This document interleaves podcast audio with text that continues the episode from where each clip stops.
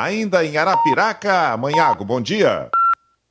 Bom dia, Macedo. Ainda em Arapiraca. Estamos aqui já daqui a pouco levantando o acampamento e voltando para Porto Alegre via Maceió. Macedo, o Inter já está em Porto Alegre. Classificação obtida uh, de forma tranquila aqui contra o Asa, ainda que tenha no início do jogo sofrido ali, a partir de uma falha do Igor Gomes num recuo ruim, o Inter quase tomou um gol do Asa, mas depois conseguiu já imediatamente fazer o seu primeiro gol com o Alário, teve tranquilidade e domínio da partida também para fazer o segundo gol com o Vitão, e a partir do segundo gol praticamente não houve mais jogo, principalmente também pelo cansaço do time local no segundo tempo. Vitória, classificação, não deu chance né, para o Fantasma, como é conhecido o time do Asa, e agora vai pegar o Nova Iguaçu, do Rio de Janeiro.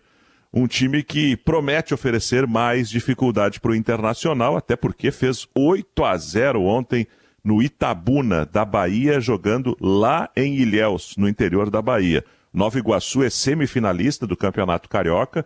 Neste momento tem a terceira campanha, atrás de Flamengo e Fluminense, à frente de Botafogo e Vasco.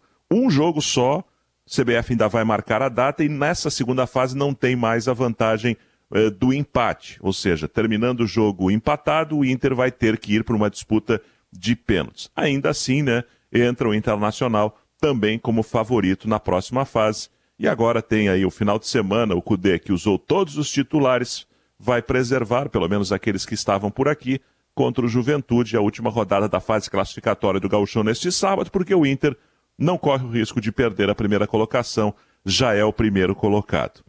E aí, Macedo, aí no interior do Rio Grande do Sul, um grande fiasco do Grêmio diante do São Luís de Juí. Um time que foi uh, utilizado praticamente todo reserva, com alguns garotos das categorias de base, perdeu e saiu barato, hein? Saiu barato para o Grêmio a derrota de 2 a 0. São Luís teve um gol mal anulado pela arbitragem e o Kaique ainda fazendo uh, belas defesas. Renato não foi.